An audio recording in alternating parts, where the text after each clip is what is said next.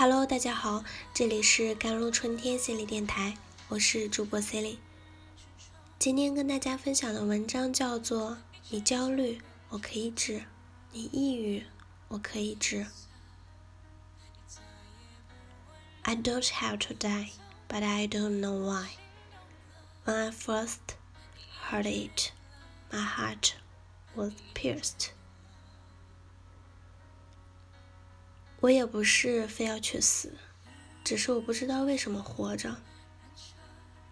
当第一次听到这句话时，我的心被扎了一下。这句话是北京大学学生心理健康教育与咨询中心副主任徐凯文老师讲的。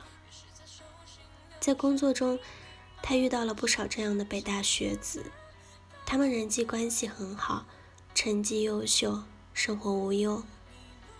家庭和谐，几乎没有童年的创伤，是他人眼中的好孩子。但是，他们想自杀。这类个案称为空心病。当读《维罗妮卡决定去死》这本书时，我想，这不就是空心病吗？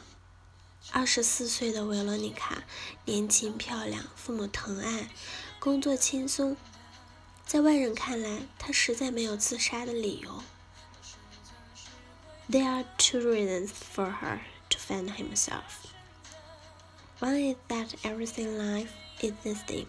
Second, there is nothing the world can do. It doesn't make sense to live. So there may not be many people to die, but there must be a lot of people in this state. This is probably the biggest challenge for psychiatrists or psychologists when a person is not obsessed with death for any practical reason. 他为自己找的理由有两个：一是生命里的一切均一成不变；二是对这个世界无能为力，感觉活得没有意思。 因此，去死的人可能不多，但处于这种状态的人一定不少。当一个人不因为任何现实原因而一心寻死，这恐怕是精神科医生或者心理咨询师遇到的最大挑战。你焦虑，我可以治；你抑郁，我可以治。一个人的空心或者无欲怎么治？徐凯文老师发现。对于空心病，药物无效，传统的心理治疗方法无效，很多时候是症状治没了，但他的人生还在。如果没有什么东西填满他的空虚，他依然是一具行尸走肉。有一个非常优秀的北大学生，学习优异，人际关系良好，没有任何现实的原因，但他决定结束自己的生命。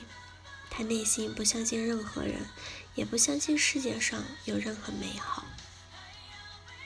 心理咨询师在跟他交流的过程中谈到了一件事情：在北大未名湖畔一个很偏僻的角落，有一座北大老校长蔡元培先生的雕像。北大校园里有很多伟大的人物雕像，但唯有蔡元培先生的雕像。前一年四季都有鲜花，也许是师生，也许是游客，在蔡元培先生的雕像上奉献了鲜花，有的还会写下他们的内心感受。这是因为什么呢？心理咨询师告诉学生说，虽然蔡元培先生已经过世很久了，也不是中国主流的政治人物，但是他对北京大学的贡献。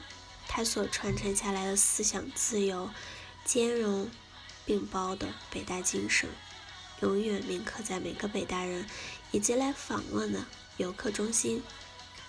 这个世界虽然有这样或者那样糟糕的部分，但真善美还是时刻存留在我们内心当中。当他跟那位学生讨论到这一点的时候，学生告诉他说：“我非常感动。”而且连说了三次。后来，那个学生再没有寻死。 the victors who help the hollow disease recover their lost soul.